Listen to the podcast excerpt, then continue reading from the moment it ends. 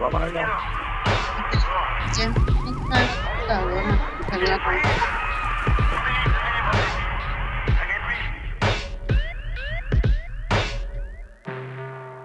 Ya, check. Ya.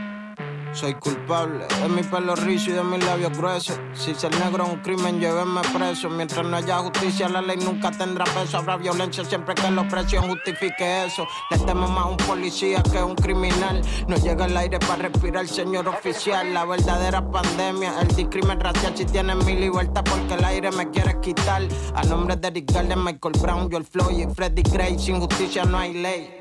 Pa' que retumbe desde New York, Michigan, LA. Solidaridad de parte del negro de Coupé. Cero tolerancia, ya no se tranza. El pueblo aguanta, pero se cansa. Perdonen la tardanza. Vengo con veneno en la lanza. Te tengo más terror que confianza. No habrá tranquilidad mientras no exista la equidad. Ahora la gente pone las leyes en la ciudad. Para la calle luchar sin persuadirle el motivo. La lucha tiene un norte que no se pierde el sentido. Si quieren candela, fuego para su oído. Yo no perdono ni tampoco olvido. Mancharon de sangre el uniforme azul marino. Justicia para George Floyd, derecha un asesino.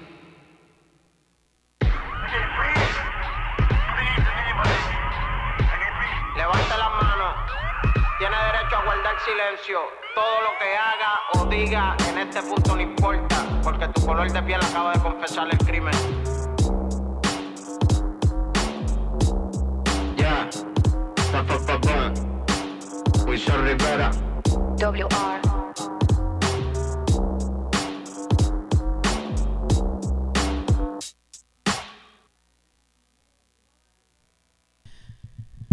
Buenos días Puerto Rico, bienvenidas y bienvenidos a otra edición de Dialogando con Beni. Esta es su servidora Rosana Cerezo.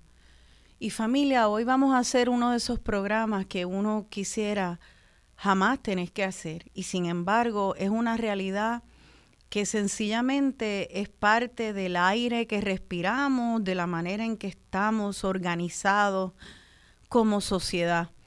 Y es este racismo que no se acaba de sacudir del planeta, que no acabamos de superar y que en muchas ocasiones queremos tratar de invisibilizar cuando el presidente Obama salió electo presidente de los Estados Unidos, en Estados Unidos se empezó un discurso de que ya se había llegado a una época post-racismo, post-racial.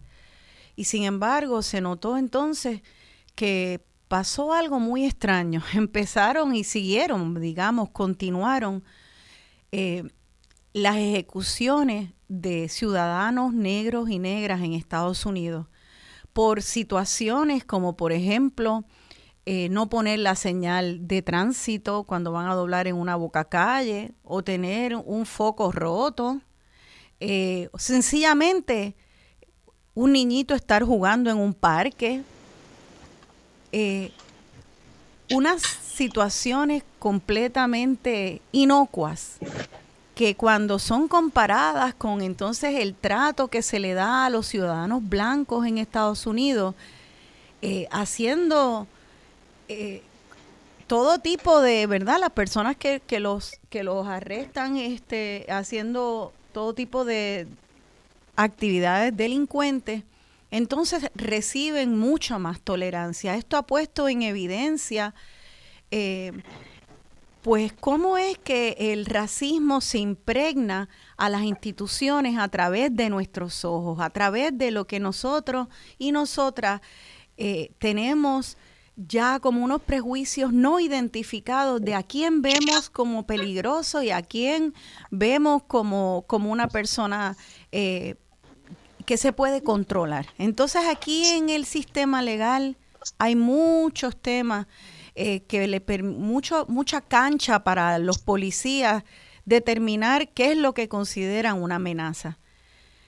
Este asunto es complicado y no es un asunto solamente de los Estados Unidos. Ahora con este veredicto reciente en contra del policía que asesinó a George Floyd manteniéndolo estrangulado y sin aire en el piso, mientras él le suplicaba que no podía respirar, que por favor parara. Y en un veredicto extraordinario, lamentablemente, porque es una excepción a una regla en Estados Unidos. Este programa lo vamos a dedicar al tema de la violencia policíaca y, y raza y racismo. Vamos a hacer un análisis de lo que está pasando en Estados Unidos, pero sobre todo romper el silencio sobre este asunto de raza y violencia policíaca aquí en Puerto Rico, porque Puerto Rico no es diferente en ese sentido, lamentablemente. Así que para hablar de este tema, me da mucho placer recibir aquí a Dialogando con Benny nuevamente a varios eh, a varias personas. Una de ellas es ya contribuyente y colaboradora del programa hace tiempo.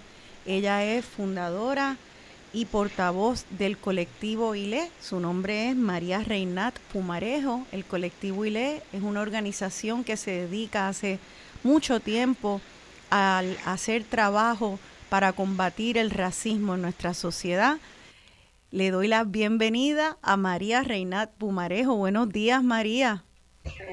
Buenos días, buenos días, Dominguero. Dominguero. a, tu, audiencia, y a Marco, a Maril y a tu otro invitado que no, no lo conozco. Ahora nos vamos a conocer todos. Qué bueno verlo. Eh, ese otro invitado que no conoces es Luis Alberto Avilés. Él es portavoz de Kilómetro Cero. Kilómetro Cero es una organización eh, que vigila por eh, los derechos de los ciudadanos ante intervenciones policíacas. Eh, también está supervisando la, reforma policíaca en Puerto Rico. Es una es una organización muy importante que de hecho ahora también está manteniendo, está llevando a cabo una campaña de la cual hablaremos luego para envolvernos a nosotros y nosotras ciudadanas para poder evidenciar la violencia policíaca en nuestro país. Y entonces también tenemos como invitado primera vez en el programa, que me enteré ayer que era amigo de mi papá también, al licenciado Marcos Rivera Ortiz. El licenciado Rivera Ortiz es, además de ser un litigante de muchas décadas, es un activista en derechos humanos y representa a personas que han sido oprimidas por el sistema y en particular también a ciudadanos que han recibido una fuerza policíaca de la policía de Puerto Rico, convirtiéndose estos ciudadanos en víctimas de la violencia policíaca y el racismo en la policía. Él también fue abogado de la joven Alma Yariela, un caso muy notorio, lamentablemente, de cómo el sistema de educación aplica una disciplina eh, violenta, agresiva, eh, y tiró toda la violencia del Estado a una joven niña de 11 años. Así que es un placer recibir también aquí al licenciado Rivera Ortiz. Buenos días, licenciado. Ah, no se, no se escucha. Creo que tiene el, el micrófono apagado. Vamos a ver si ahora se escucha. Pues todavía no se escucha, pero vamos a ver si a Luis Alberto Avilés se le escucha el, el sonido por ahí gajes del oficio en tiempos de pandemia. Un momentito, por favor. Saludos, Rosana. Saludos, María. Eh, qué contento estar con ustedes esta mañana desde una esquinita de Puerto Rico, desde Cabo Rojo. Eh, trabajo para Kilómetro Cero y más adelante explicaremos qué es lo, a qué se dedica Kilómetro Cero. Agradecemos mucho la invitación. Un tema como este siempre tiene que estar en la discusión pública. La violencia policial es un tema serio y agradezco muchísimo que haya sacado la mañana de hoy para dialogar sobre eso. Muchas gracias a ti, Luis Alberto, por acompañarnos. Veo que ahí en las pantallas entran y salen nietecitos y nietecitas. Ah, María. Sí, estoy en Brooklyn, en la casa de mi hija, celebrando el cumpleaños de Aracuel, que, cumple 12 años. Qué bien, fantástico. Pues bienvenidos a los tres. Y vamos entonces a, arrancar con este tema. Eh, esa canción tan fuerte y tan clara eh, con la cual empezamos se titula Sin aire de el músico Rafa Pavón. Y en, en esa canción habla eh, de un encuentro con un ciudadano puertorriqueño negro y la policía y habla de que su, su lo único de lo cual es culpable es de tener la piel negra y el pelo encaracolado. Eh, eso es algo que se repite en los Estados Unidos. María, ¿por qué no empezamos contigo? Eh, porque me gustaría que pudiéramos empezar a, con el caso de George Floyd y el reciente ah, veredicto y luego entonces hilvanarlo con el, contexto puertorriqueño. Eh, este veredicto de George Floyd, María, eh, todo el mundo obviamente lo está celebrando como una victoria tan necesaria. Y sin embargo, el mismo presidente Biden hizo declaraciones de que es, pues obviamente, una, una victoria, pero en un caso en muy eh, muy grave, una situación aún muy crítica para la comunidad afroamericana de los Estados Unidos. ¿Nos puedes poner en contexto eh, este veredicto? Sí, eh, es es un, es un veredicto que hay que celebrar, por que sí. Esperábamos que hubiera justicia en este caso, todas las fichas estaban alineadas para eso pero también el ambiente político es muy distinto, no es que no haya habido casos. Perdone, ahí hay, hay un ruido como para que está interviniendo, no sé de cuál de las pantallas, pero es como un niñito llorando y no me permite escuchar. Tal vez si podemos apagar ese micrófono un momentito en lo que María habla, creo que que es allá el netecito de, del licenciado Rivera. Tal vez podemos apagar ese micrófono un momentito en lo que arreglamos el problema de sonido y ya mismo le doy, abrimos el micrófono. Pero quería corroborar si me estás escuchando claro porque no no he tenido la oportunidad de saludar al público. Ahora sí, escuchamos a este su nietecito antes que usted. Estoy rodeado de dos nietos, eso es lo que nos toca a los abuelos modernos, ¿verdad? Cuidar de nuestros nietos, aquí estoy con dos nietos, disfrutándomelos y saludando a todo el pueblo de Puerto Rico, a los compañeros, a Vilés y a la compañera que está eh, ahora mismo expresándose, que, que espero que me disculpe cuando traté de saludarlos, no se pudo, pero ahora saludo a todos y estamos aquí para hablar del tema que tanto nos apasiona y tan interesante y oportunos, oportuno en estos días. aquí estamos para lo que sea. Gracias, mi licenciado. Gracias por estar presente y me alegro que se haya resuelto la situación de sonido. Pues vamos entonces a continuar con el análisis con María Reinat Pumarejo. María, nos contaba de este veredicto del caso de, de George Floyd me decía que es un veredicto que hay que celebrar, por supuesto, este, y que a la misma vez hay que tomar en contexto Estados Unidos han habido un avance de se está hablando de un avance. Creo que todavía hay un sonido pululando por ahí. Ah, ok, chévere. Ahora. Ah, Ahora, bueno, de nuevo, de nuevo eh, que es un veredicto que hay que celebrar y ciertamente es un avance para el movimiento, pero es un avance que se ha trabajado en los Estados Unidos. El ambiente político es distinto al de años atrás eh, cinco años atrás, por ejemplo, cuando eh, empezaron a, cuando ocurrieron los eventos de Trayvon Martin y de otros, eh, Eric Garner, etcétera, Sandra Bland, por ejemplo, este Rice, que, que lo mencionaste al principio, que es el niño que mataron porque tenía un arma este, de juguete. Una pistolita de agua. Sí, y apuntó a la policía. Eh, y así hay una serie de casos, ¿verdad? De hecho, en los últimos cinco años fueron como cinco mil por año eh, ejecuciones de la policía. No todos son de gente blanca, pero desproporcionadamente representan a la gente negra y desproporcionadamente representan a las personas latinas y personas nativas americanas.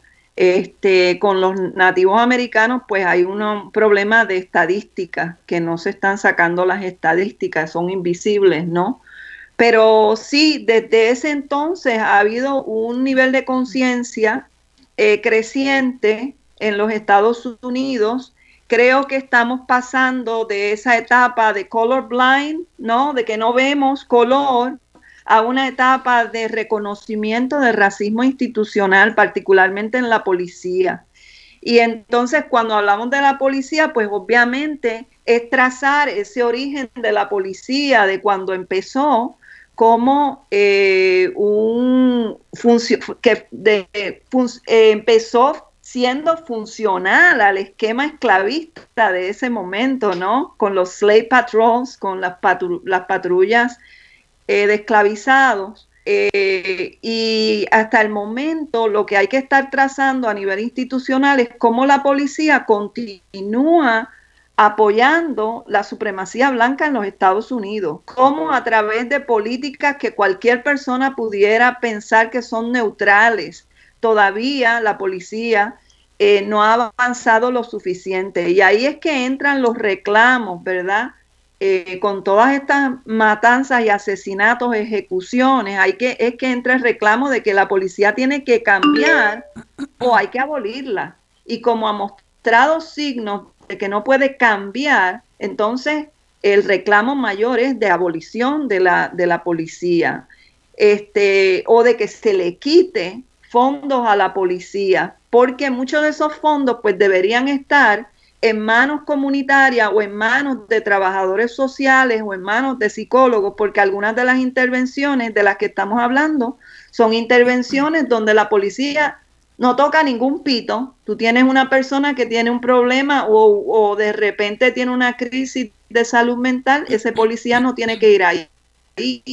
Y, ha, habido casos, cantidades de casos de policías matando gente con, con problemas de salud mental que no pueden defenderse. Pero a nada, a nivel de lo que significa para el movimiento antirracista en los Estados Unidos, esto es una gran victoria. Es una gran victoria no es la primera, pero tampoco es, es como que ha habido grandes victorias aquí, ¿no? También está el caso de, el caso de otro hombre eh, que eh, la policía mató, eh, Walter Scott, en South Carolina. La policía lo mató y el policía mintió y lo agarraron en la mentira. A propósito, esto de la mentira también es algo común. Hay estudios que hablan sobre los casos, ¿no? Y las mentiras dentro de los casos. Pero con Walter Scott, pues también se dio una pequeña victoria ahí. Con Brianna Taylor no fue una victoria que uno pueda eh, saborear mucho porque eh, fue tenue, ¿no? Pero de todas maneras significa mucho para el movimiento antirracista, un paso de avance en la lucha antirracista eh, para organizadores y activistas antirracistas pues esto es algo de lo que podemos agarrarnos y sienta un gran precedente a nivel nacional y que haya un presidente que corrió con una campaña hablando de racismo institucional, aunque sea un político, claro. lo celebramos, ¿no? Que esté percolando en la boca de jefes de policía, en la boca de políticos, de presidentes, etcétera. Yo quisiera, María, porque a mí me parece, yo no sé si tú estás de acuerdo, pero que especialmente ahora, en estos últimos años, y gracias al, Black Lives Matter, a ese movimiento que existía antes de la matanza de George Floyd, pero que, que a raíz del asesinato de George Floyd a manos de policía cobró una fuerza eh, que en realidad pasó más allá de reclamos de, las poblaciones eh, negras o latinas o minoritarias a también a pasar a boca de, de gran parte, de, la mayoría de, de, un mainstream, como le llaman, de población de, de todas las razas y de los blancos también. Esa, yo no sé si tú estarías de acuerdo que en Puerto Rico estamos lejos de eh, ese momento, de ese discurso donde podamos tener esas conversaciones sociales. ¿Tú sientes que estamos eh, atrás en esa conversación en, Estados en Puerto Rico en relación a Estados Unidos? Sí, lamentablemente sí. Este, a nivel de cómo la gente maneja el tema racial, fíjate que todavía hay mucha resistencia a, hablar sobre racismo. Hay mucho boca que se le da a la gente sobre el racismo. Este, hay mucho apartar a la gente que está hablando sobre el racismo de que le llame racismo, así que no hay un lenguaje fluido. Y también a nivel de estadística, es un problema terrible, ¿no? La cuestión de las estadísticas, porque, por ejemplo, si nosotros sabemos que bajo todos los estándares de bienestar social, la gente negra, americana, etcétera, está peor, peores circunstancias. En Puerto Rico tendríamos que poner atención a cómo está la negra de nuestro país, ¿no? Y, y, a veces no se pueden sacar las estadísticas porque el gobierno no las toma, porque hay una idea de que en Puerto Rico todos estamos mezclados, o eso no importa, pero la realidad es que si tú miras a quienes están, eh, quienes están eh, presos, si miras cómo están las estadísticas de salud, si miras cómo están las estadísticas de eh, la cantidad de pues no se refleja, pero tú, tú lo ves visualmente, tú y yo creo sabes, tú claro, lo intuyes. Claro, y hay algún problema otra vez con el sonido de María, yo no sé si tiene que ver con el, con el micrófono, su posición ante el micrófono. Vamos a... Pero quería hacer un comentario, María, en cuanto a eso, porque yo quisiera que pueda que definas y luego voy a darle entrada a los otros participantes. Si tú pudieras, estás hablando de estadísticas de la, de, de la calidad de vida de los seres humanos en un estado.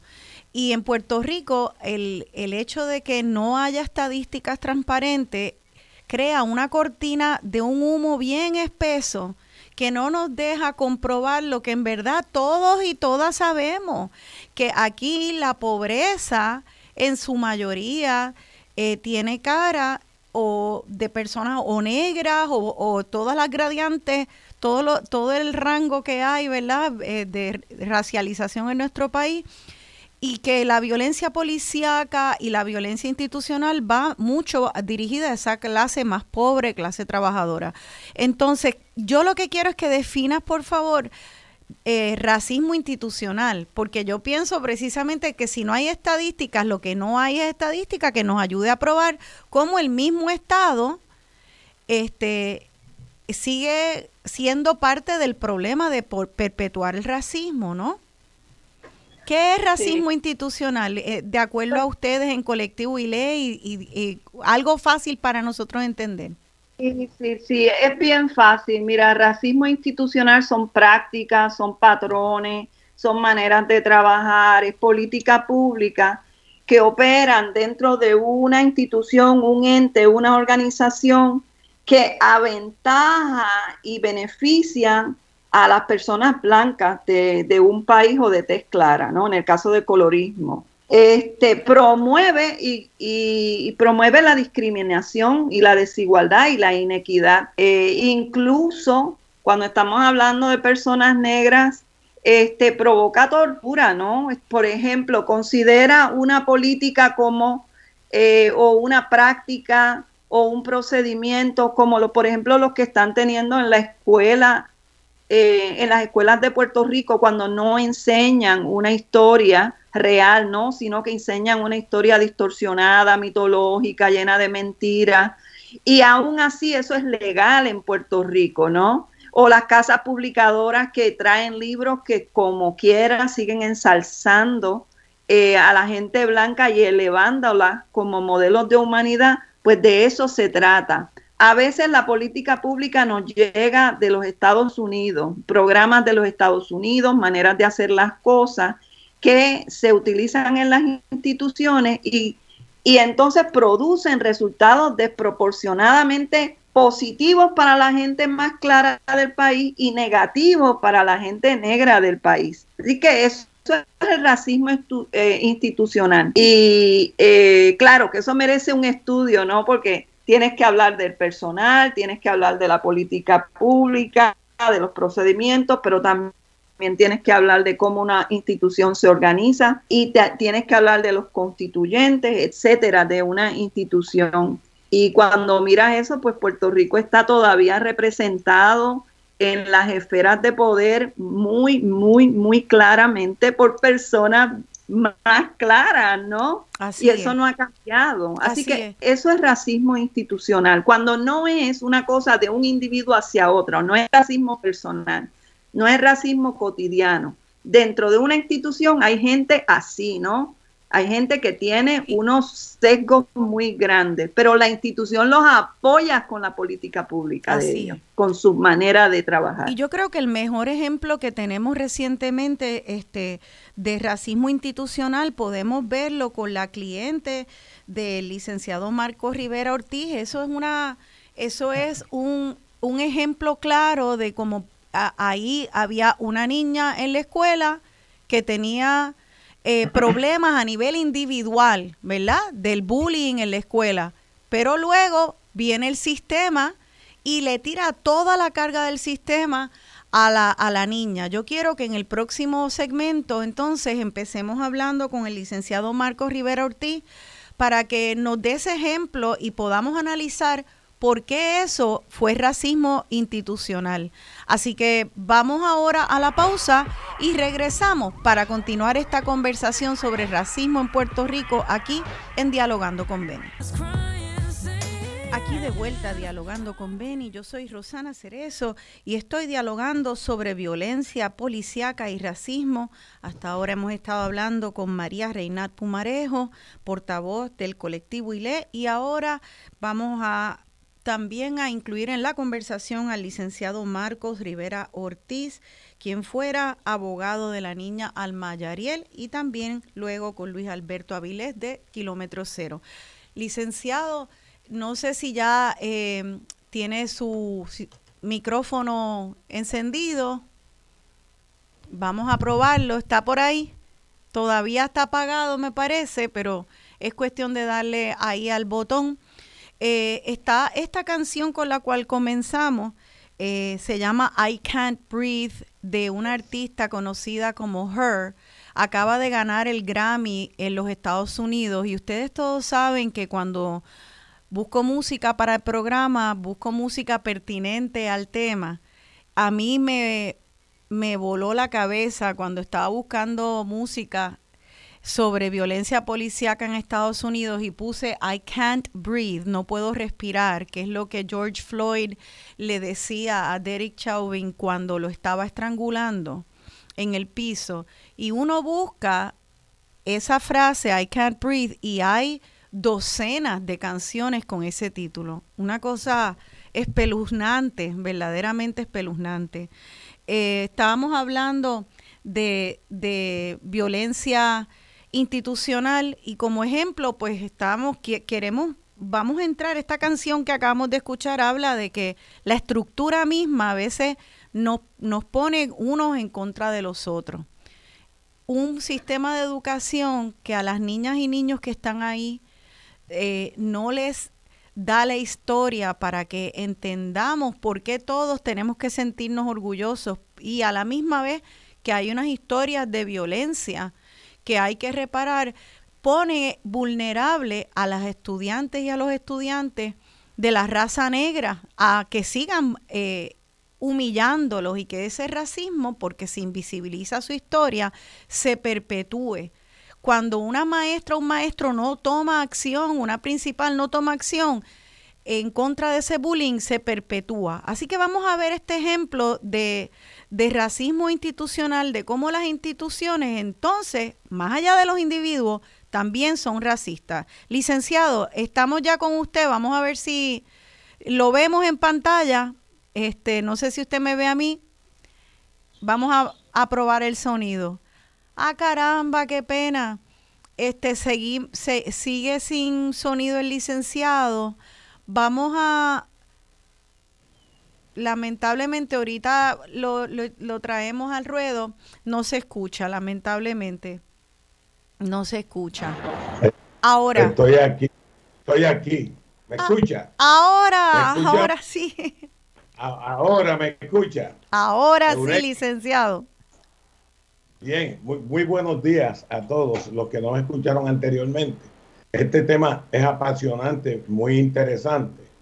Si podemos comenzar hablando de lo que ha, ocurrido en los Estados Unidos con esta, esta convicción, este veredicto de culpabilidad contra este policía que mató a un negro.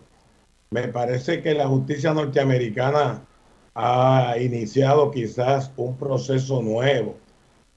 quizás estamos en presencia de una política nueva en cuanto a la administración de la justicia en los Estados Unidos. Nos alegra que pasando, que ya se vaya despertando, ¿verdad? Este abuso que para mí es la primera vez en los Estados Unidos que un policía blanco, un jurado, lo encuentra culpable de matar a un negro. Porque esto ha estado ocurriendo en los Estados Unidos muchas veces, muchos años, y nada se estaba haciendo siempre ese racismo institucional de los Estados Unidos siempre terminaba, ¿verdad?, excusando la muerte de un blanco a un negro. Así que me parece que estamos por buen camino en los Estados Unidos, pero vamos a Puerto Rico y vamos a ver la conceptualización de lo que es, la compañera María llama racismo, mucha gente lo llama racismo. Yo diría que es el crimen racial, ¿verdad? Contra personas negras. En Puerto Rico hay que verlo en el contexto puertorriqueño, el problema del racismo. No existe en Puerto Rico claramente lo que podemos llamar un racismo institucional, porque las instituciones también se cuidan, se cuidan de enmascarados, porque yo siempre he dicho que el discrimen racial, racismo es un racismo hipócrita. Se encuentra que muchas personas dicen que pueden compartir que aman a las personas de color negro y no es correcto. Ahí tenemos un gran problema de identidad. Hasta tanto el puertorriqueño no logre identificarse racialmente, no vamos a poder luchar contra ese flagelo que es el racismo en Puerto Rico, el discrimen racial, hasta tanto no pueda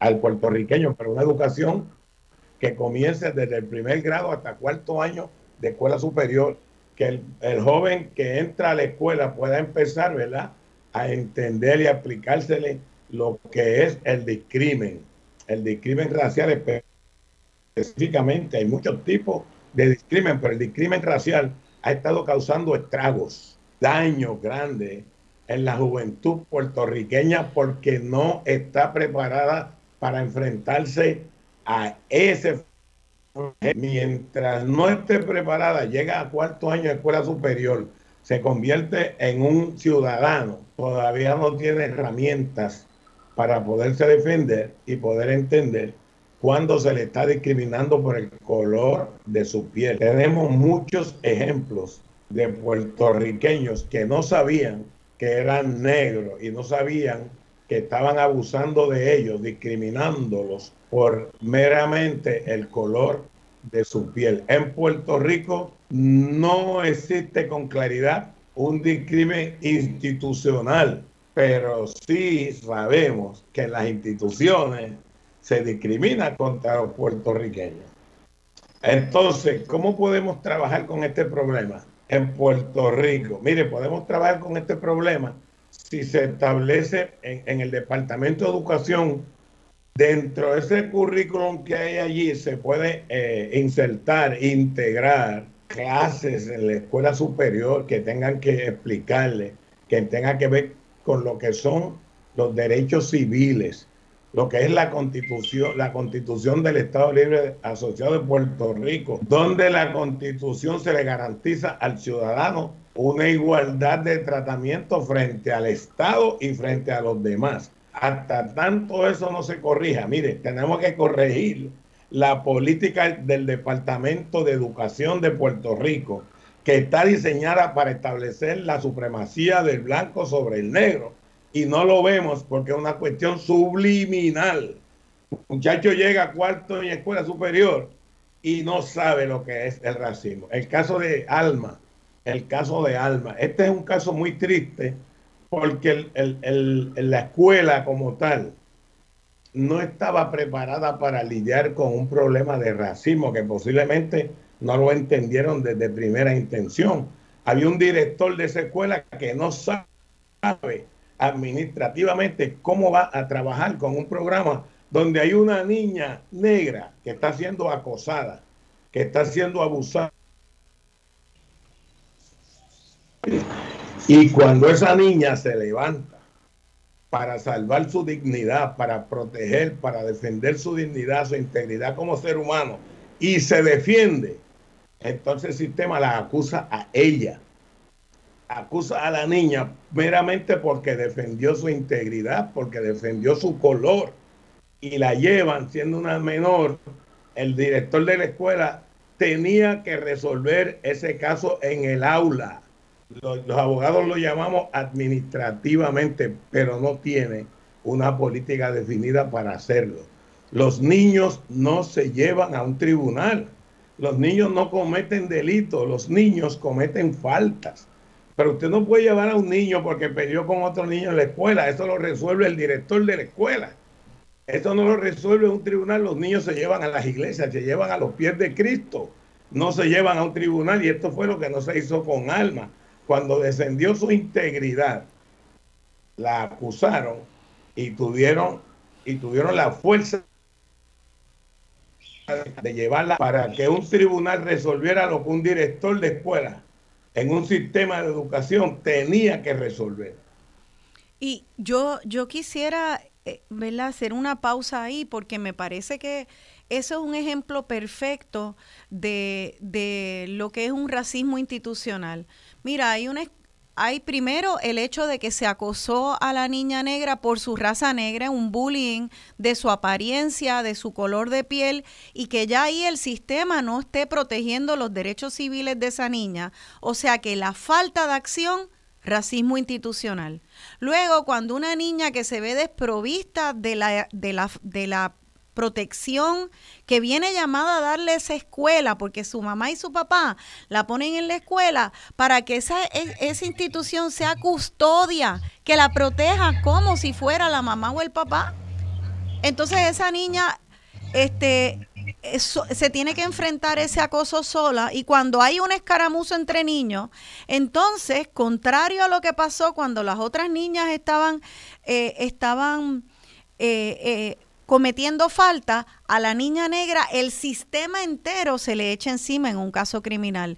Cuando, eh, ¿cómo, ¿cómo, es que eh, cuando usted abordó a la familia de Alma Yariela, licenciado, cuánta conciencia eh, ustedes creen que ellos tenían sobre el hecho de que ella estaba siendo víctima de racismo institucional? Mira, a veces, tan brutal el, procedimiento educativo en, en, las escuelas, lo que aprenden los niños en las escuelas, lo que aprenden los padres en las escuelas, que llega el momento que contra usted, ya siendo un ciudadano, se está discriminando por el color de su piel y usted no lo sabe, usted no está consciente que el problema es que su hija es negra y la están acosando porque es negra y se hace difícil usted reestructurarse internamente para combatir un problema que un problema de racismo que nadie sabe por nombre y apellido. El, el, el ciudadano desconoce que tiene una dignidad, que hay una constitución en Puerto Rico que establece que todos los hombres son iguales ante la ley y que no podrá establecerse discrimen a alguno por razón de color, entre otros, ¿verdad? Por razón de color de tu piel, por razón de tu origen, por razón de tus ideas políticas, por razón de tus ideas religiosas. Entonces, si usted como ciudadano no aprendió a defenderse dentro del sistema del cual usted participó como estudiante, cuando llega a la adultez no tiene las herramientas para poderse defender. Mire, estas personas, estas madres humildes, por lo regular son personas pobres, son personas humildes, son personas que no han tenido acceso, ¿verdad? A, educarse como debe ser, aunque entendemos que sí, que en este caso la mamá de Alma estaba preparada, pero realmente con las herramientas en las manos hay que andar con el cuchillo en la boca, vigilante, para evitar que en un país donde hipócritamente se dice que no existe el discrimen racial, pero existe, hay que andar vigilante y preparado. Entonces, todo, sí, yo, yo entonces le pregunto y planteo también la invisibilización de ese racismo por la misma institución, la falta de decir hay racismo, eh, las omisiones en proteger a los niños, las omisiones en traer la historia eh, de dignidad negra de Puerto Rico, las omisiones de traer las contribuciones eh, de la población negra de Puerto Rico. Estas omisiones, esta invisibilización, es, podemos decir que es parte de la definición de, de racismo institucional. Sí, yo creo que sí, porque los gobiernos miran para el lado los gobiernos no quieren enfrentarse a la realidad de un problema que es más grave de lo que parece. Es, es una,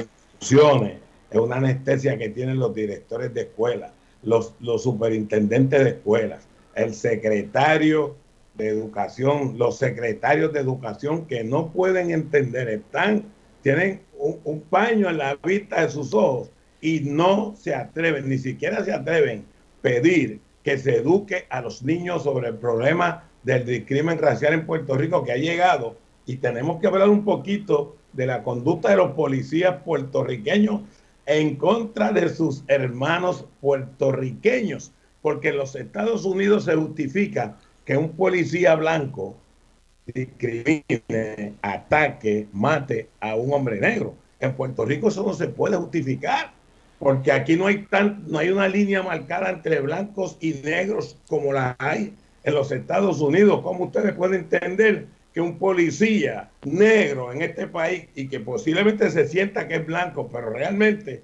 se ve la piel más clara, pero no es blanco nada, y que un policía, que un policía que se vea la piel un poquito más clara que un ciudadano, lo ataque, abuse y lo mate. Y en Puerto Rico tenemos muchos casos de policías que han discriminado contra, contra sus hermanos puertorriqueños porque son de color negro. Yo, no puedo entender cómo la policía de Puerto Rico todavía, a pesar de todo el esfuerzo que se han hecho, todavía está discriminando con los ciudadanos negros. Y, quisiera... Em, eh, para, para ya pronto vamos a, pasar con Luis Alberto Aviles de Kilómetro Cero para hablar precisamente de, de, la policía y las estadísticas que tenemos y no tenemos, las dos, tanto lo que las estadísticas que tenemos como las que no tenemos revelan el problema. Eh, pero le pregunto, como parte de esta invisibilización, licenciado, hablamos del tema de, de Almayariela y ese, ese llegó a la prensa y se pudo escuchar la historia, pero también hay muchos que no llegan, yo creo que la mayoría. Eh, usted estaba narrando en una entrevista con, eh, otros medios, en el periódico eh, El Metro, de que usted tiene un, caso de una, de una escaramuza entre un padre y un hijo en Loíza y la policía, la policía llega este, y lo que debería de ser, como dijo María Reinat anteriormente, una intervención que haga una trabajadora social o una psicóloga social que esté entrenada o entrenado, ¿verdad?, en atender y mediar eh, conflictos familiares, en, en vez se atiende por la policía Y cuando llega esta policía con todo este racismo institucional y personal, quisiera que nos diga cómo terminó ese caso, que lamentablemente uno ni oye de esto en la prensa y deben de ser docenas y cientos. ¿Nos puede explicar este caso del padre y del hijo? Licenciado, no sé si me oye. Ah, se fue. No hay nada. ahora, ahora sí. Ah, se nos fue. Escuchas? Sí. Ahora, pero me escuchas. Ahora, ahora sí. No sé por qué se fue. Yo no escuché eh, la última parte de tu expresión, pero quería decirte oh. que este caso, este es un caso de la comunidad de Piñones. Es una familia pobre, la familia París. El padre tenía un conflicto con su hijo. Estaban discutiendo en plena avenida, en plena calle, en esta calle famosa de Piñones que va, que transcurre de Piñones a Loíza y el padre y el hijo están en una discusión, ellos dos, y, le llamaron a la policía. La policía, cuando la policía llega al lugar donde están ocurriendo los hechos, la madre del, del, del, joven, un muchacho de 20, 20 y pico años, se acerca a los policías que se bajan de la patrulla completamente con una una adrenalina muy alta y la madre le dice, este es un problema de padre e hijo. No se metan, nosotros, la familia, lo vamos a resolver. Los policías, usted sabe, la madre es una mujer indubitadamente negra, el padre es un hombre negro, el joven es completamente negro, dos policías un poquito más claro de color. No sé qué sintieron ellos cuando vieron a esta familia pobre y negra, ¿verdad? Con un problema interno y los policías desenfundaron, pero la madre se puso frente a ellos, abrió sus brazos, porque sabía la intención de los policías. Abrió sus brazos para que no la dispararan a su hijo, porque la intención era dispararle. Sin embargo, uno de los policías sacó un, arma que ellos tienen, que no es letal, que es un taser. Sacó el taser y le disparó al muchacho. El, el, el proyectil el hilo ese de corriente pasó por debajo del brazo de la madre y el muchacho no lo tocó y el muchacho le dijo, no me tiren con eso. Inmediatamente, sin más, ese muchacho estaba desarmado, no le habló fuerte a los policías, no agredió a los policías, solamente le dijo que no le tiraran con, ese aparato. E inmediatamente uno de, de los policías desenfundó y sobre una madre protectora le metió un tiro en el pecho al joven y lo envió al hospital, a, centro médico, en estado prácticamente de gravedad. El tiro fue en pleno pecho y el joven se salvó por esos muchachos que vivían allí comiendo pescado, comiendo coco y están bien fortalecidos. Y ese niño pudo salvar su vida, pero lamentablemente un tribunal en Puerto Rico encontró no culpable al policía que le pegó un tiro en el pecho a ese joven bajo las circunstancias que yo te he señalado aquí. Pasó por un proceso judicial y lo declararon no culpable, veredicto que yo todavía no entiendo y que pasó desapercibido ante las autoridades. Nadie lo cubrió, nadie dijo nada y el policía quedó libre en la calle cuando le faltó muy poco para quitarle la vida a ese joven negro de Loíza que no hizo nada ni atacó a la policía. Me da mucha vergüenza de que eso esté ocurriendo en este país, que un policía, porque vea su piel un poquito más clara, le pegue un tiro sin razón a un negrito de piñones. Y eso, eso se llama discriminación racial, racismo. Eh, y, y se llama racismo también el, el hecho de que se hay muchos grados de violencia, no hay que matar a ese joven para que se haya cometido un acto de brutalidad policíaca. Yo creo que ahora es buen momento para que entre... Yo estoy de acuerdo. Se está de acuerdo, ¿verdad? o sea, Avilés está desesperado, quisiéramos que escuchar. Ah, eso es, eso es, que quiero darle, quiero darle el pie forzado. Indignación no es desespero. Está indignado, ¿verdad?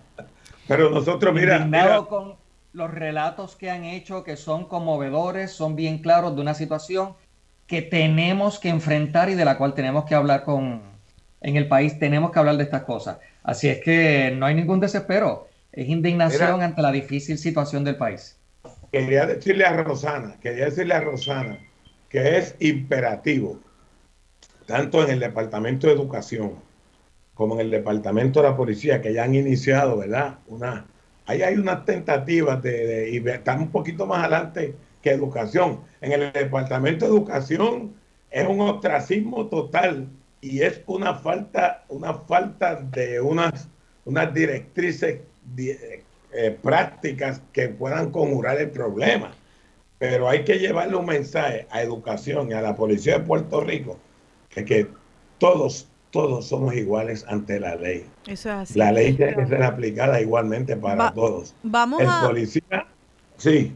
Yo quisiera que, que, hablemos en este, lo que nos queda, el chispito que nos queda de este segmento, de precisamente eh, qué es lo que es entonces una una fuerza, una respuesta proporcional, ¿verdad? Porque aquí esto es aquí hay un, un espacio que es por donde se va entonces todo el mundo en estos casos, como el que acaba de narrar el licenciado Marcos Rivera, encontraron que ese policía no, no había hecho nada malo, sale libre, eh, le dispara a un joven que todo el mundo le está diciendo, lo vamos a bregar familiarmente, le dispara en el pecho eh, lo lleva a, al hospital, que por un pelo no muere, entonces, eh, ¿por qué no muere? Ah, pues entonces no es un problema. ¿Cómo que no es un problema? Es una agresión y una violencia grave. No solamente podemos entrar en, eh, en ¿verdad? Podemos alertarnos cuando matan a una persona. Hay toda una gama de violencias y ese, ese joven fue blanco de una violencia el problema es que entonces, ¿cómo podemos decir que un policía está usando una fuerza razonable y proporcional? Ahí entra un espacio donde se cuela el racismo, porque hay una evaluación subjetiva de cuál es la amenaza de esa persona al policía. Este, también hay unos marcadores objetivos. Quisiera que habláramos de esto porque ahí es que en Estados Unidos eh, sueltan policía tras policía tras policía que hacen barbaridades diciendo que es que había una gran amenaza de ese hombre negro que estaba ahí sujetado y entienden los jurados de que ese hombre negro aún este, con montones de policías alrededor sigue siendo una amenaza y digo yo, ¿qué es esto? ¿Qué es esto? Si no es, si no es precisamente una percepción distorsionada de lo que es una amenaza, lo que constituye una amenaza. Así que quisiera, Luis Alberto, eh, que has estado aquí escuchando y tomando nota y te veo ahí.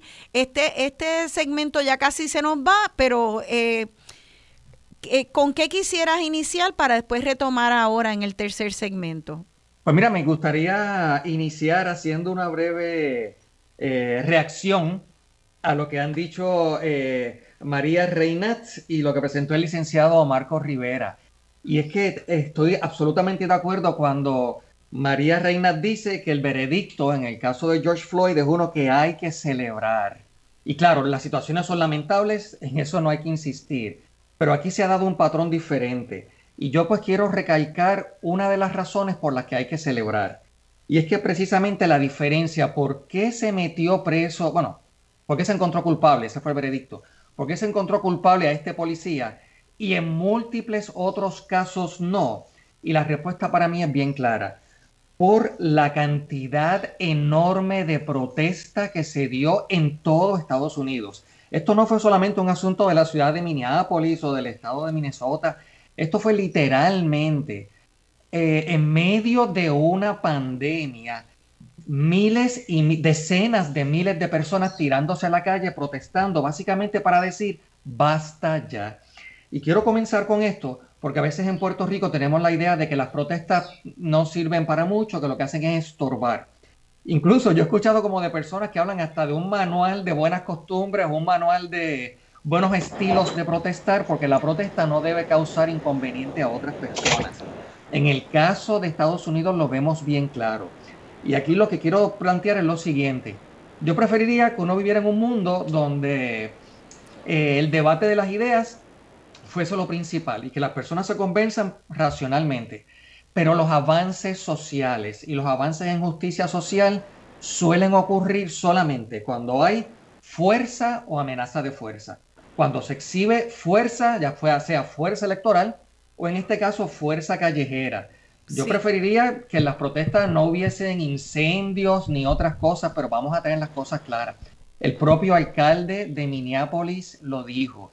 Cuando quemaron el precinto de la policía, el edificio de la policía, él dijo lo que se quemó fue cemento y varilla, brick and mortar, es como le dicen en Estados Unidos. Lo que se quemó fue un edificio. Sí. Pero hay toda una población y toda una generación, que es lo que nos estaba diciendo el licenciado Rivera, hay toda una generación que ha crecido con una forma eh, de injusticia constante, que llega el momento en decir basta ya. Ya.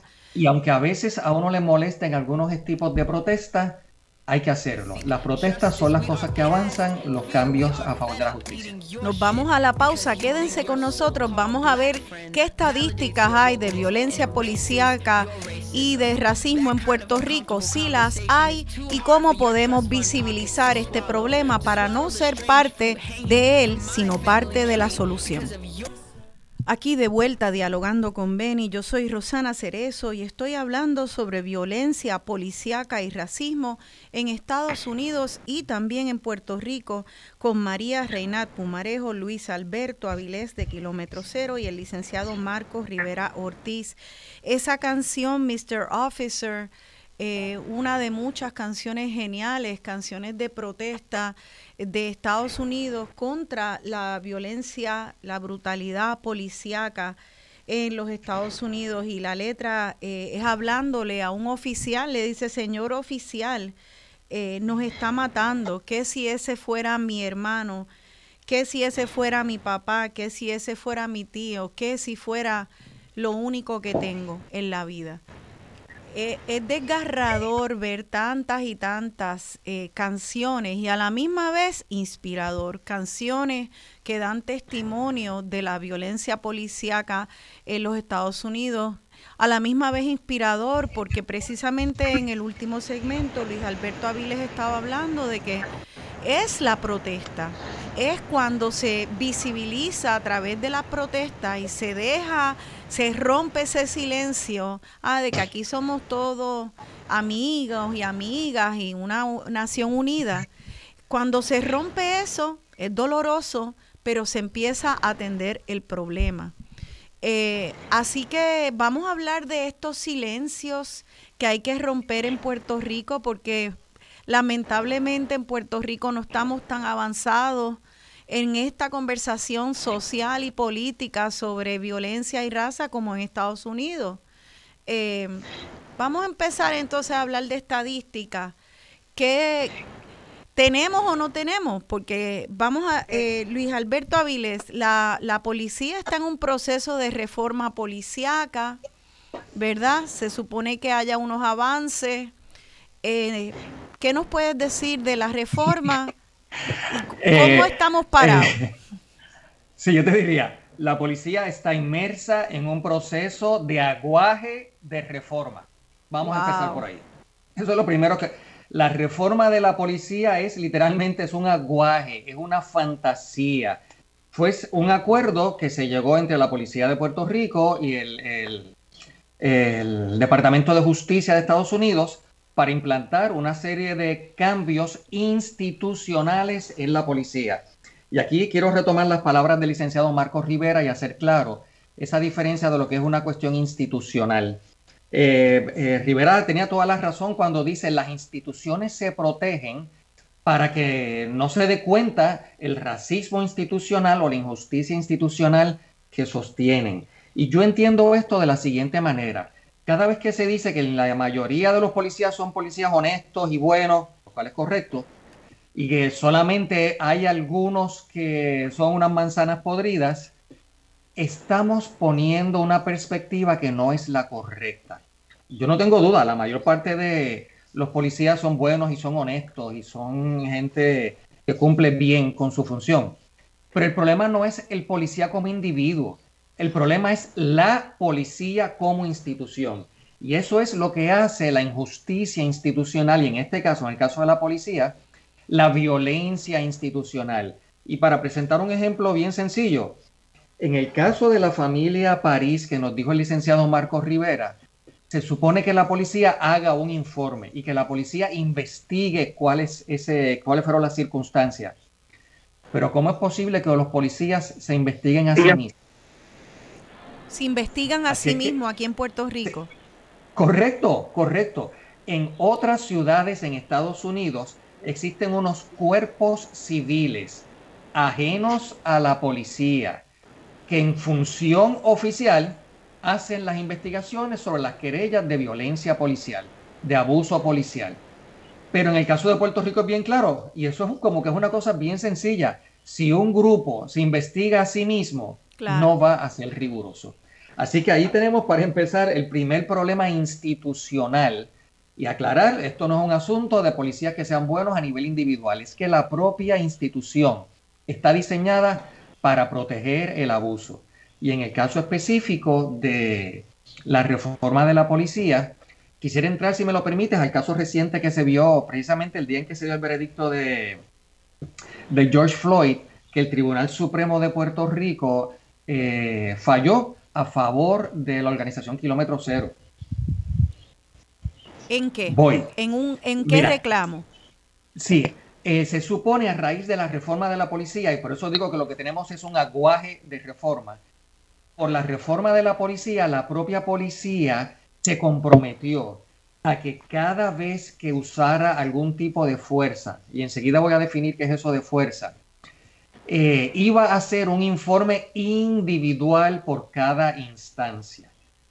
Y si ese es un informe individual, pues tiene que estar en los archivos de la policía y por lo tanto es un documento público. Nuestra organización, Kilómetro Cero, que a lo que se dedica es a exigir que la policía, las fuerzas de seguridad en términos generales, pero específicamente la policía, rinda cuentas por sus acciones, pues le solicitó en múltiples ocasiones a la policía, nosotros queremos copias de esos informes si eso es un informe hecho por una agencia del gobierno, pues un informe público. Por lo tanto, lo queremos. Eh, la policía se negó, eventualmente fuimos al tribunal. El tribunal en primera instancia nos dio la razón, el juez Anthony Cuevas. la policía fue en alzada al apelativo y el apelativo nos denegó. Dijo, no, eso es un documento que aunque en principio es público, pero tiene una información bien confidencial, no se tiene que dar acceso a eso. Y finalmente, esta semana, precisamente el mismo día en que se, eh, se presenta el veredicto de George Floyd, el Tribunal Supremo falló a favor, básicamente a favor del pueblo de Puerto Rico, diciendo, esos informes de uso de fuerza policial son absolutamente públicos. Si la policía tiene reserva porque aparece información de algún menor, que tache la información del menor. Si hay un caso de un confidente, pues que tache esa información pero esa información es pública. Y lo que sucede es, y aquí voy a lo que decía María Reina, de que los policías mienten. En este caso, la institución de la policía no tan solo miente, sino que hace una cosa eh, todavía que me parece hasta más seria, que es que le niega a la ciudadanía la posibilidad de poder examinar sus acciones. Porque cuando alguien miente, tarde o temprano se conoce la verdad. Pero cuando se oculta sistemáticamente la posibilidad de conocer la verdad, simplemente estamos en un vacío que se nos hace bien difícil enfrentarlo. Así que básicamente nos dijeron, el tribunal dijo, esto es una información que tiene que hacerse pública. Así que nosotros esperamos ahora que la policía nos dé cada uno de esos informes de uso de fuerza. De acuerdo a los propios informes preliminares de la policía, se dan entre 600, 800 casos de uso de fuerza al año en Puerto Rico y nosotros lo pedimos desde el 2014. Nosotros queremos examinar y ahí tendríamos que estar, obviamente, en comunicación con el licenciado Marcos Rivera, porque ahí tiene que aparecer el informe que da la policía sobre qué fue lo que pasó en el caso de la familia París. Y ahí nosotros denunciaremos claramente toda la mentira de ese ser el caso que utilizó la policía para justificar sus acciones. Eh, solamente quería comentar, y tú comentas, eh, Rosana, eh, ¿qué es lo que procede? ¿Cuándo es que se justifica o no se justifica? Yo creo que vamos a estar escuchando esta palabra con más frecuencia eh, próximamente, la palabra desescalar. En Estados Unidos se usa con frecuencia, incluso ya lo estoy viendo ahora con la pandemia, no se pone a ver eh, plataformas electrónicas y en Netflix, estoy viendo en la cultura popular de Estados Unidos, el tema de la violencia policial se hace bien claro. Y de una forma muy buena, por cierto, de una forma muy progresista. Los propios actores, los propios trabajadores de la cultura, como tú nos has presentado, han estado a la vanguardia visibilizando este asunto. Pues, ¿qué sucede? En estos informes tiene que estar eh, cuál es básicamente la situación que provocó, en primer lugar, que llamaran a la policía. Así que en el caso de la familia París, tiene que decir, mira, hubo un conflicto en una familia, o sea, no estamos hablando de un asalto ni que hubo disparos, sino que un conflicto familiar, la policía intervino. Tiene que decir, tiene que describir detalladamente todos los incidentes que llevaron a que el policía disparara su arma de reglamento. Y tiene que decir cuál fue la reacción previa de la persona a quien se le disparó, por lo cual ameritaba que se le diera un disparo con el arma de reglamento. Todas esas cosas tienen que estar en el informe de la policía. Pero como ya hemos descrito aquí, el racismo institucional y la violencia institucional se dedica a invisibilizar estos asuntos para que no rindan cuenta.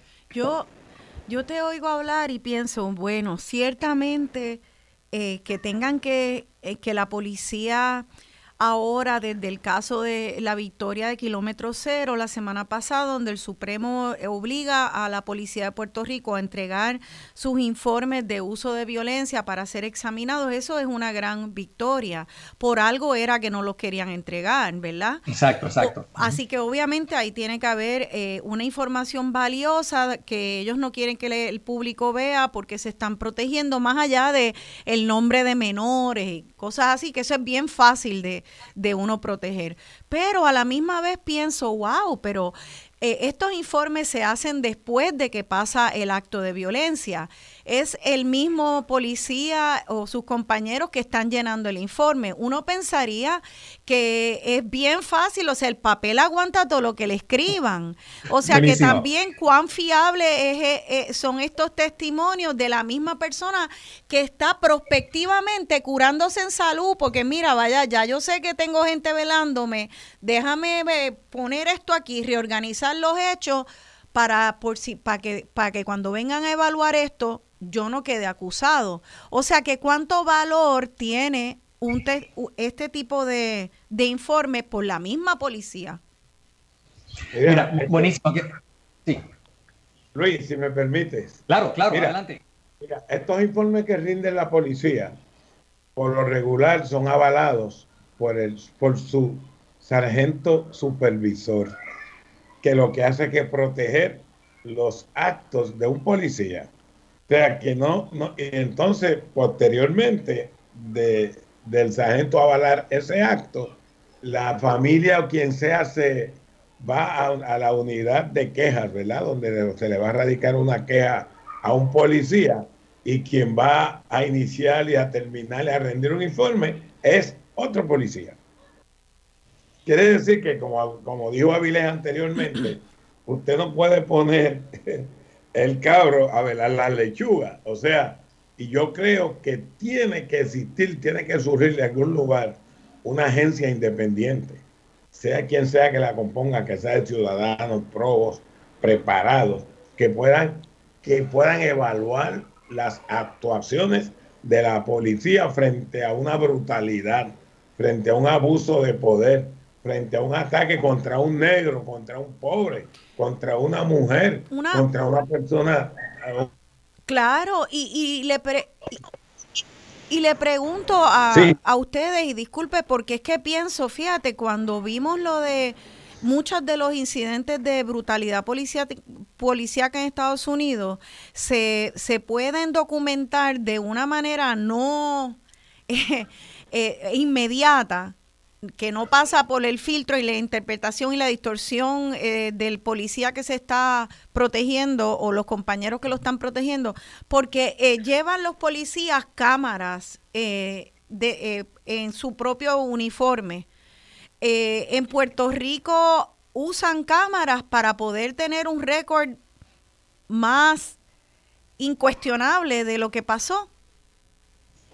Hasta donde yo tengo entendido, hasta donde yo tengo entendido, hay un procedimiento nuevo que los policías están inclusive cuando van a expedir un boleto de tránsito en Carolina, ya tienen un sistema que ya el policía no tiene ni siquiera que bajarse a, a, pedir un boleto y hablar con el, con el ah. perjudicado. Desde el propio, desde su propio vehículo, ya tienen un sistema que programa y, e incluye dentro de ese proceso cuál fue la infracción que se cometió e inclusive el, el, el infractor recibe por, por correo electrónico a su casa el, relato de la infracción que cometió. Bueno, ahora eh, eso suena eficiente, pero eh, en estos otros casos, como en el de su cliente de Piñones, donde ya sí hay una confrontación personal, se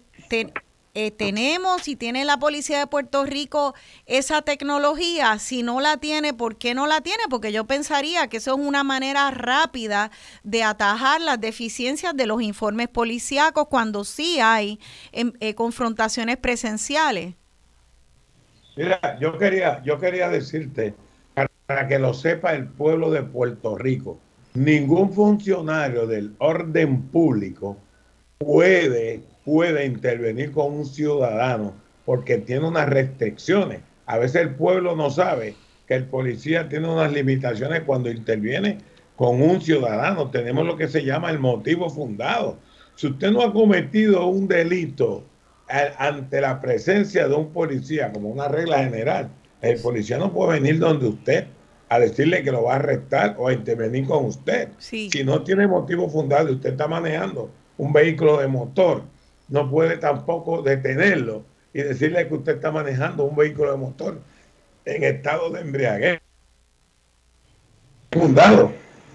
tiene el esposo y saber que los policías no tienen una patente de corso para intervenir con los ciudadanos. Y eso tenemos eso es muy importante, pero todavía no me contestan la pregunta que si se usa o no cámaras en los uniformes de los policías. ¿Alguien sabe? Si no sabemos, podemos después averiguar.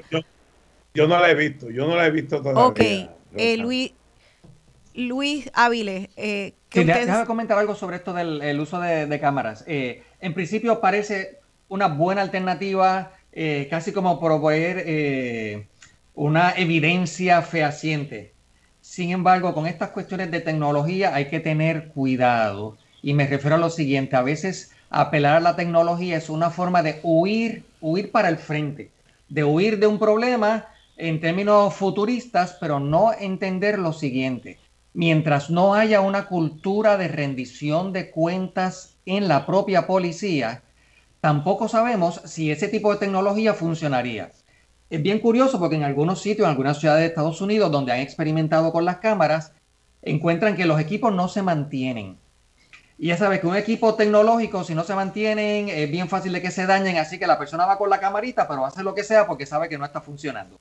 O se le dañó la batería, o no estuvo enfocando, no lo prendió. O sea, hay muchísimas formas de asegurarse que ese, eh, esa tecnología no funcione cuando se da en el contexto de toda una institución que tiene, como hemos dicho ya, esta violencia institucional, estas prácticas injustas institucionales. Pero, pero como quiera, sí podría ser un elemento, obviamente solo no funciona, tiene que haber una educación de, eh, sobre racismo en la policía de Puerto Rico. Y cómo es que eh, eh, se concientiza a la policía eh, de ese racismo. María Reinat, que llevas un tiempo sin hablar de esto, porque tú, el, el proyecto colectivo ILE trata precisamente sobre esta educación. Eh, ¿Tú sabes de, de, cuerpos policíacos o instituciones que reciban este tipo de entrenamiento? Sí, yo he trabajado con varios cuerpos policíacos en los Estados Unidos. En Puerto Rico no he tenido el privilegio de que me inviten. Eh, sí sé, sé que la educación de los policías es sumamente importante. A través de los mismos policías, yo me he enterado que el tipo de entrenamiento que ellos reciben les refuerza toda esa socialización antinegra, antiindígena, antilatina en los Estados Unidos. Y entonces se asusta uno. Se está oyendo mal, María. se está, mira a ver si. estoy escuchando algo que no es de acá. No es de acá. Ok, da, dame un segundo.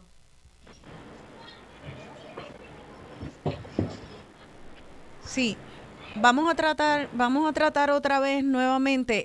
Eh, o sea que, que sí, a pesar de que la policía de Puerto Rico no ha invitado el colectivo ILE que eh, hacen este tipo de entrenamientos en Estados Unidos y no los han invitado aquí en Puerto Rico, pero sí entonces tú, tú has recibido testimonios de policías aquí allá de que el mismo sistema refuerza los prejuicios. Eh, sí. Ok. Sí, eh, ellos, ellos eh, cuando están en, entre, en adiestramiento, pues vienen bien vigilantes, ¿no? Eh, a veces vienen con su superior y a veces vienen en una pequeña cuadrilla, ¿no? Eso es peligroso en los talleres. Nosotros preferimos que ellos se envuelvan con otra gente de la comunidad, de manera tal que haya un diálogo entre la policía, gente de la comunidad y gente del resto de las instituciones. Pero el mismo entrenamiento a veces lo que hace es reforzarlo porque eh, le pasan imágenes e imágenes e imágenes de situaciones donde su vida peligro, los hacen a ellos súper vigilantes y aparte de eso también, eh, al ellos no sopesar sus, eh, sus prejuicios, sus sesgos raciales, cometen demasiados eh, errores y aparte vienen con miedo. Y, y, más eso, están apoyados por toda una cultura de violencia, que es lo que tienen en la cabeza muchos de ellos, ¿no? Eh, y de peligrosidad. Y a quien ven como peligro y ven el cuerpo, dicen ellos, magnificado del hombre negro, ¿no? Que entonces ellos dicen que tienen miedo, pero mi pregunta es, ¿cómo tú vas a estar en un cuerpo policíaco si tú tienes miedo? Si tú entonces vives con miedo y vas a seguir cometiendo errores, pues obviamente requiere cambios culturales. Pero también, este, Rosana, yo quisiera decir que hay que examinar ese origen de la policía muy claramente, porque la policía eh, fue una para movimientos supremacistas en los Estados Unidos. Las instituciones estadounidenses fueron creadas para blancos por blancos. La policía fue creada para proteger el interés del blanco, para proteger la propiedad del blanco, una de las propiedades de la Rosana. sí, mira. una de las propiedades, por permiso, una de las propiedades que ellos buscaban guardar era el cuerpo de los esclavizados. Así que la policía recibió a mucha gente del clan, recibió a mucha gente supremacista. Sí. pues ya eso pasó. Un momento, sí. Como en la policía están esos movimientos. Sí, tuvimos unos problemas con la tuvimos problemas con la señal, pero fíjate, para ahora ya mismo le doy la palabra al licenciado, pero es interesante porque cuando hubo el ataque al, al Capitolio en Estados Unidos, al Capitolio Federal, eh, se empezaron investigaciones donde eh, salió a relucir que todavía el KKK y otros grupos de supremacía blanca entrenan y, y, estimulan a sus miembros a entrar a la policía de distintos estados de Estados Unidos precisamente para poder eh, eh, dominar y, y, tener, hacer actos de violencia desde la autoridad que le da el uniforme azul, lo cual es terrible. Nos tenemos que ir a la pausa en el próximo segmento. Eh, licenciado, le doy la palabra y quiero que entonces este próximo segmento es más corto, así que quiero que hablemos otra vez, aterrizar esto a la discusión de Puerto Rico y les voy a dar una asignación que nos falta por hacer. ¿Cómo podemos poner nosotros los puertorriqueñas y puertorriqueñas la voz de protesta para visibilizar lo que las instituciones insisten en invisibilizar. Quédense con nosotros, estamos en Dialogando con Beni. Aquí de vuelta dialogando con Beni, yo soy Rosana Cerezo y estoy dialogando sobre violencia policíaca y racismo en Estados Unidos y en Puerto Rico. Esa canción Muévete de Rubén Blades que nos invita a sacudir la comodidad y empezar a usar la razón para mejorar, porque las cosas, eh, si no se usa la razón, no se mejoran. Entonces, entre los elementos que necesitamos para poder ser racionales y organizarnos como sociedad, pues son datos que recojan la experiencia humana de las ciudadanas y los ciudadanos en un país. Datos que también se reflejan en estadística. Eh, yo quiero saber, ¿verdad? Estamos hablando de que aquí hay un empeño de negar la realidad. Eh, por las instituciones, que estas instituciones no están rindiendo cuentas, que hay un aguaje de reforma. Eh, y a la misma vez, esta, esta institución que se llama la policía, eh, manda a ejércitos de personas con armas a velar por el bienestar de los ciudadanos. ¿Cómo se puede velar por el bienestar de los ciudadanos sin una educación sobre la realidad social y una sensibilización de, del racismo en Puerto Rico. ¿Cómo se puede velar por el bienestar de los ciudadanos si son los policías que van con armas a atender situaciones que son familiares o a, a ciudadanos que están en crisis de salud mental o una, una cantidad grandísima de situaciones que la policía tiene que enfrentar? Entonces, eh, vamos a hablar de lo de las estadísticas y luego pasamos con el licenciado Rivera que tenía también un punto que hacer. Eh, kilómetro cero, Luis Alberto Avilés, las estadísticas, ¿con qué contamos y con qué no contamos? Sí, pues qué bueno, qué bueno que lo dice porque hemos estado empezando a trabajar en un proyecto donde eh, hacemos un análisis estadístico de las muertes a manos de policía en Puerto Rico.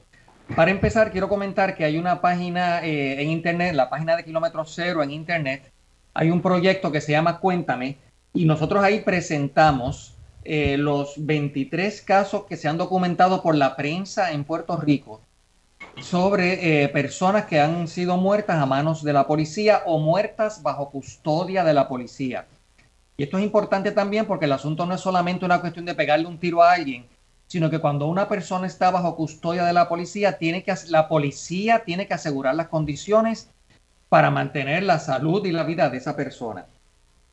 Pues han sido los últimos dos años, 19 y 20, han sido 23 personas las que han muerto eh, en el proceso de ser arrestado por la policía o una vez arrestado y están bajo, eh, eh, bueno, bajo arresto, vamos a decir, bajo custodia de la policía. Ahora, para nosotros poder comparar, y este es el caso, ¿cómo estamos con relación a Estados Unidos? Tuvimos que eliminar una serie de casos porque en Estados Unidos típicamente no hay una agencia federal que busque información al respecto. Eso hablando de negligencia institucional.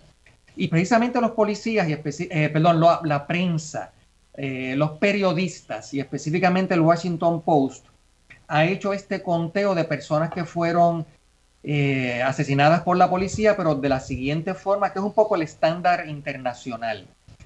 Que haya sido muerto por el disparo de un arma de fuego cuando el policía estaba en funciones, en funciones de policía. Eh, esto, por ejemplo, en el caso de Puerto Rico, baja la cantidad porque sabemos que hay una serie de policías en Puerto Rico que por violencia doméstica han matado a sus esposas, a sus novias, a sus compañeras, y estos se eliminan de esta estadística solo para poder comparar. Así que bajo las circunstancias de un policía que en función de policía utiliza su arma para matar a una persona, independientemente de que sea justificado o no, no estamos haciendo un juicio sobre si hay justificación, tenemos que en el caso de Estados Unidos, Estados Unidos es uno de los países en el mundo con mayor cantidad de personas que mueren en manos de un policía ejerciendo funciones oficiales. En el caso de eso usualmente se mide por lo que llaman tasa, por cada millón de personas en Estados Unidos, eh, en Estados Unidos se matan bajo esa forma tres personas. Y yo creo que ahorita María Reynat dijo, bueno, están cerca de 900 mil personas al año. Ese es el caso de Estados Unidos. Eh, para el año pasado fueron 990, me parece. Así que en Estados Unidos la tasa es de 3 por cada millón de personas. Cuando hacemos el cálculo para Puerto Rico, las cifras de 23 se bajan a 15 para poder hacerlo comparativamente. Y tenemos entonces la vergüenza como país una cosa que tenemos que hablar, nuestra tasa está muy cerca de la tasa de Estados Unidos. Nosotros en Puerto Rico tenemos una tasa de 2.4 personas asesinadas por la policía cuando están en funciones oficiales con un arma de reglamento. Y digo muy alta porque en el caso de Canadá, en el caso de Australia, en el caso de Europa, ellos tienen un caso por cada 10 millones de personas o un caso por cada 15 eh, millones de personas. En el caso de Puerto Rico, 2.4 casos por millón de personas, muy similar al caso de Estados Unidos, que es 3 casos de personas asesinadas por policía por cada millón de y Y te pregunto, cuando estas personas que son asesinadas por policías en Puerto Rico, cuando mueren en su certificado de defunción, ah, aparece, aparece que fueron asesinados por la policía oye, fantástica pregunta, qué bueno, porque aquí tenemos que ver que esta violencia institucional no es solo de la policía. El registro demográfico, a través de información que le provee el Instituto de Ciencias Forenses, está obligado a utilizar toda una serie de categorías sobre posibles causas de muerte. Y la persona no tiene que decir cuál fue la causa principal de muerte, puede poner hasta 10 diversas causas de muerte en la información que se le envía al registro demográfico. Y hay una causa de muerte claramente establecida que es específicamente esa. Eh, la persona muere por un arma de fuego ejercida por un agente, utilizada por un agente de ley y orden. En el caso de Puerto Rico, esa categoría se usa en muy escasas ocasiones. Lo que nosotros hemos encontrado, por ejemplo, es que cuando una persona ha sido asesinada, o vamos a decir, una persona muere en custodia, por ejemplo, y te puedo dar un caso específico, te lo voy a dar con nombre y apellido. Gustavo Rodríguez Galarza. La policía dice que murió bajo custodia, que estaba eh, detenido y se suicidó. Cuando Kilómetro Cero va a buscar el certificado de defunción a ver y contrastar cuál fue la causa de muerte, aparece eh, la causa está bajo investigación. La investigación no se ha completado. Esto es una causa no definida. Así que lo que tú estás señalando, me parece muy buena tu pregunta, es que el Instituto de Ciencias Forenses eh, apoya la violencia policial cuando no sigue las instrucciones que se supone que siga y tiene que escribir en los certificados de defunción las causas de muerte exacta y nosotros hemos encontrado en demasiados casos, casos pendientes de investigación, causa no determinada. O sea que que se sabe, ustedes, ustedes han visto casos donde les consta que la persona murió eh, por, eh, por, por eh, la policía, a manos de la policía, sea justificado o injustificado. Murió por un disparo de la policía, intervención policíaca, y sin embargo, el Instituto de Ciencia Forense no marca esa como una de las causas de muerte. Lo ponen como está en suspenso, estamos investigando, no hay nada que investigar. Le pegaron un tiro y está muerto y hay que ponerlo. La investigación no para porque tú pongas, marques eso en, el certificado de defunción. Correcto. Eh, lo que debería hacer el Instituto de Ciencias Forenses es decir, si ese fue el caso, murió por un fallo, eh, fallo cardíaco, fallo cardiorrespiratorio, murió porque la vara le dio en el riñón, lo que fuese. Y además son 10 causas, son 10 alternativas está obligado a decir si murió por causa. Una de las causas fue eh, haber utilizado un arma eh, de fuego por un oficial de ley y orden. Pero a pesar de que viene obligado por ley, encontramos que no lo hacen. No lo hacen. O sea que, que, es el mismo Estado, y estamos viendo otro ejemplo importante de lo que es racismo institucional, es el mismo Estado que no sigue su regla. ¿ah? Correcto para entonces tapar que hay un problema de violencia policíaca que todos sospechamos que también va dirigida desproporcionalmente a, a poblaciones pobres. Entonces, pero todo se queda en una sospecha, todo es una sospecha porque ellos mismos que vienen llamados a proteger a sus ciudadanos están tapando la información que necesitamos para el diagnóstico de cómo proteger a los ciudadanos. O sea, si tú no tienes el diagnóstico, ¿cómo vas a atender la, la enfermedad? ¿Cómo vas a atender? Es que se supone que el gobierno mismo sea el que diga, espérate, aquí hay un problema que no están cumpliendo. ¿Por qué es que el gobierno sigue en este tapujo? ¿Por qué ustedes, cómo ustedes contestarían esta insistencia de las distintas agencias? ¿Cómo ustedes, si fueran a ustedes a contestar brevemente y rápido, ¿por qué tú crees que las agencias no revelan sus estadísticas y no cumplen hasta con lo poco que tienen que hacer ahora mismo? Luis Alberto. Eh, Rosana, Ah, sí, este, bueno, ¿quién, vamos, el, el que coja el turno. Revelar, el contenido de lo que tienen en su sumario es declararse culpables, porque en muchas ocasiones ahí, en esos documentos, es que está la verdad de lo que ocurrió. Eso, es parte, ellos tienen que protegerse. Y si no se protegen, eso es como ocultar la verdad debajo de la alfombra. Cuando tú le levantas la alfombra, ahí va a actuar. La, la pregunta aquí la pregunta aquí es que si esas agencias están para defender a sus empleados o para servir al pueblo. Además, esto no trata de un ellos contra nosotros. Nosotros queremos que esos policías sean servidores públicos. Si hay un problema que necesita entrenamiento, vamos a, entonces a entrenarlo. Podemos ser compasivos. Yo creo que es cuestión de ser autocrítico pero no para condenarnos, sino para mejorar. ¿Qué pasa con la autocrítica en este país? ¿Por qué nos ponemos tan defensivos?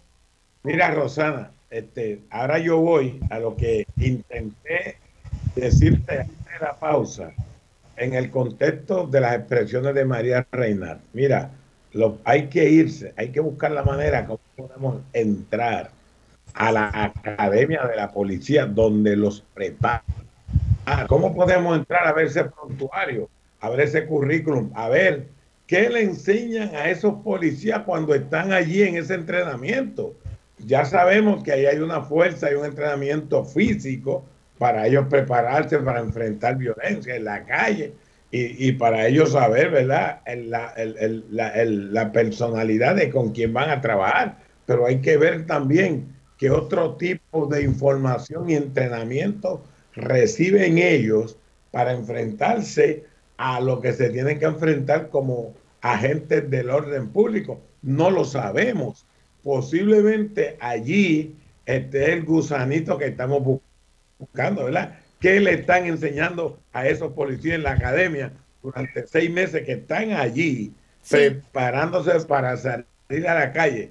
Muchos a resolver los problemas de la comunidad y muchos pensando que van a repartir palos tenemos que conocer y de alguna manera, Rosana, vamos a pedir el currículum, el prontuario de qué es lo que se le enseña a esos policías cuando están allí.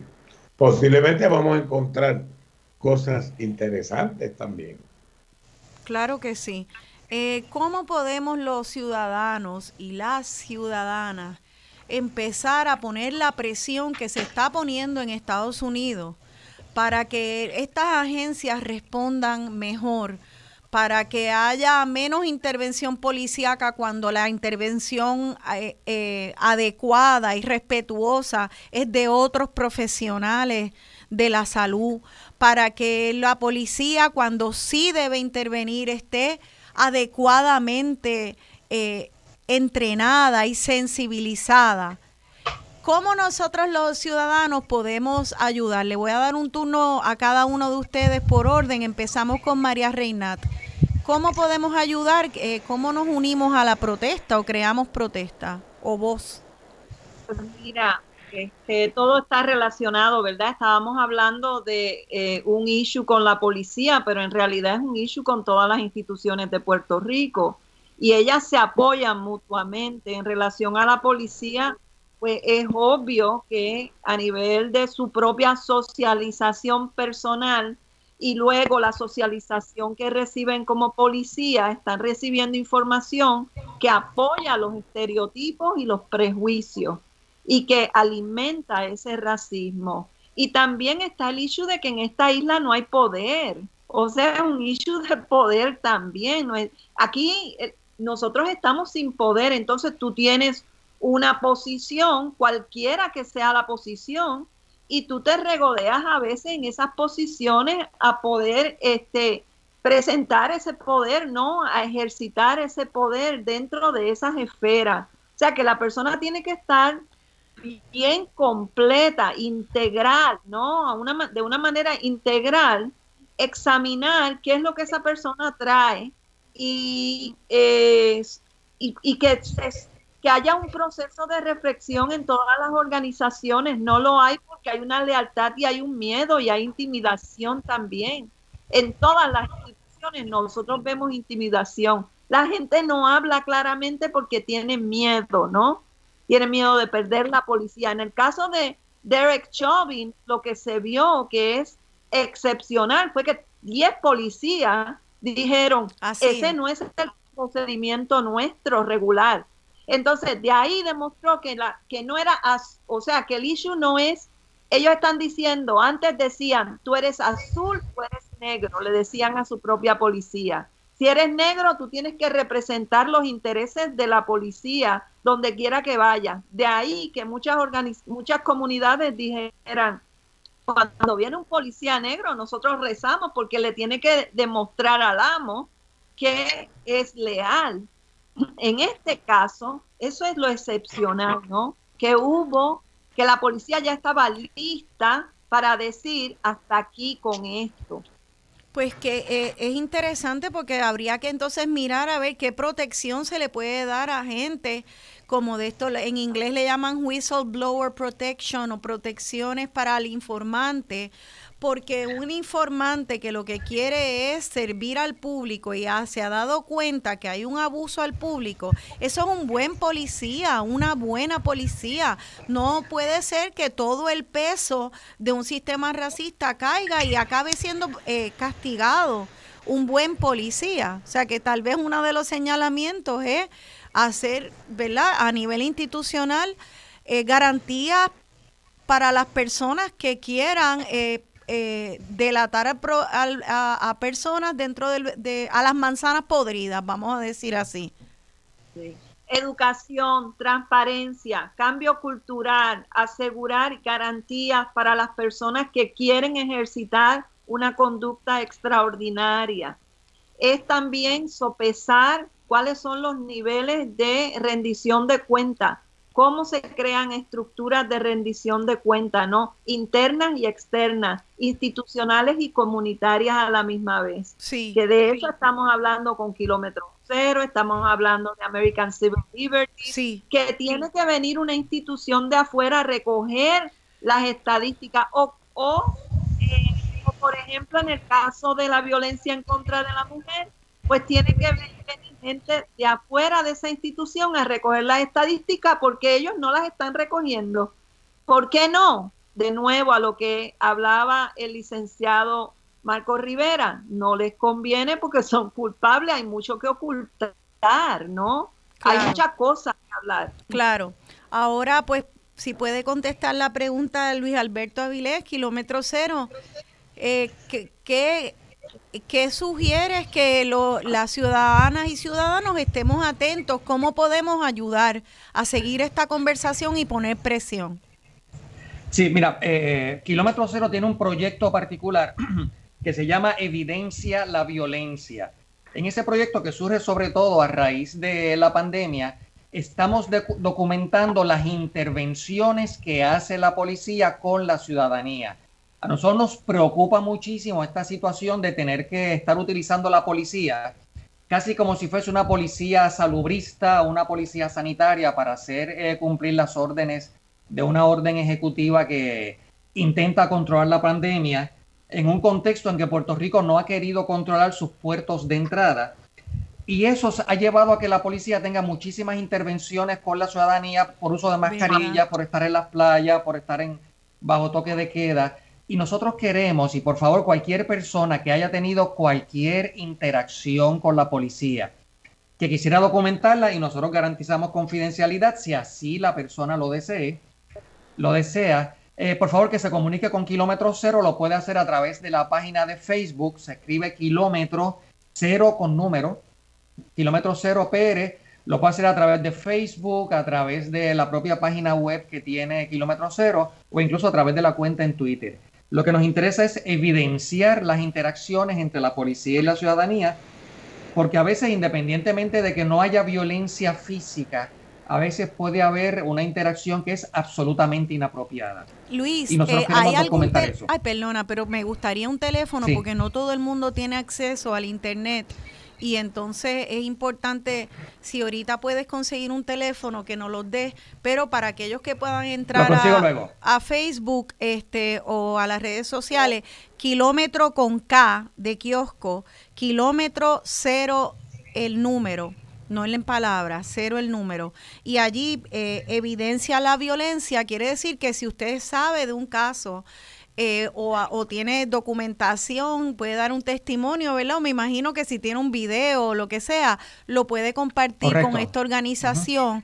Eso es muy importante porque habemos más ciudadanos que personas trabajando en la policía, habemos más ciudadanos que personas trabajando en las organizaciones que velan a la policía. O sea que si de verdad estamos alerta, esto es una muy buena herramienta para empezar a requerir y a, eh, rendición de cuentas. Em, y que, quería decir algo más, si me permite, y voy a ser bien breve. Eh, sé que tu papá, Don Benny, era un programa de radio que mi papá escuchaba consistentemente los domingos y él le encantaba poner y ponía con mucha frecuencia la canción Nessun Dorma de esa ópera Turandot que significa básicamente que nadie se quede dormido. Yo creo que literalmente, Rosana, estos son momentos donde ya la gente ha despertado el ejemplo de Estados Unidos es fundamental. Nosotros tenemos que rendir cuentas con la policía y tenemos que estar absolutamente despiertos. Nadie se puede quedar dormido en este momento. Así es, gracias. gracias por eso. Sí, licenciado. Sí, mira, Rosana, eh, en cuanto a la policía, eh, lo que se me, aventuro a sugerir, eh, que hay que revisar como dije, el prontuario, el currículum de lo que se enseña en la Academia de la Policía eh, y que se también que se exija a la policía lo que nosotros conocemos en nuestra profesión de abogado, la educación continuada, para que ellos se mantengan, aparte de haber integrado en este currículum más cursos sobre derechos humanos, sobre derechos fundamentales de los ciudadanos, derechos civiles, mucho más cursos, relaciones humanas, que cuando se envía un policía a, la educación continuada no es a practicar. Ah, se fue. Se fue en un allí, en un polígono, ir a practicar, eso no es educación continuada. ¿Ir a practicar dónde? Se fue un momento la señal, ¿ir a practicar dónde? Eh, en el polígono donde se va, donde le ponen una silueta humana y cómo dispararle al corazón. O sea, eso no es educación continuada, deben mandarlo a una universidad, a un lugar donde aprenda más relaciones humanas, donde aprenda más derechos civiles y que tenga que cumplir con un sinnúmero de horas anuales sobre esos particulares, ¿ves? Pero que sea mandatorio y que se puede legislar para ello también y que también se legisle para que pudiéramos tener una ley, ¿verdad? Que vaya dirigida a que la policía sea investigada, no por la propia policía, sino que la policía sea investigada por una institución independiente, de personas debidamente preparadas, juristas y toda una playa de, de profesionales, psicólogos, que puedan, psiquiatras, que puedan eh, evaluar los actos de los policías cuando se trata de un abuso policial. Eso es vital. Eh, ya nos tenemos que ir a la pausa. Yo quiero añadir a, los comentarios y sugerencias de ustedes que también eh, hay unas maneras de entrenar a la policía, unos métodos que se llaman policías comunitarios, donde se estimula esa ese conocimiento y esa relación entre la policía y las comunidades a las cuales sirven. Ah, eso no, no hay que reinventar la rueda, ya hay modelos. Cuando nos conocemos unos a los otros, nos vemos los ojos y conocemos la historia y la valoramos, la violencia también baja. Así que yo espero que, que eh, la policía de Puerto Rico...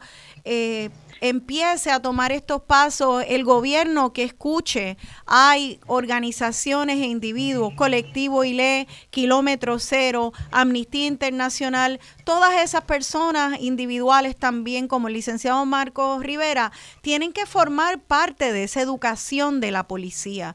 Así que eh, con eso terminamos el programa de hoy. Le doy las gracias a ustedes tres por su labor sobre todo y por estar aquí esta mañana. Saludos. Muchas gracias, Rosana. Ha sido un placer estar con ustedes la mañana. Gracias a ustedes y saludos a todos ustedes. Eh, Radio Escucha se despide de ustedes su servidora Rosana Cerezo.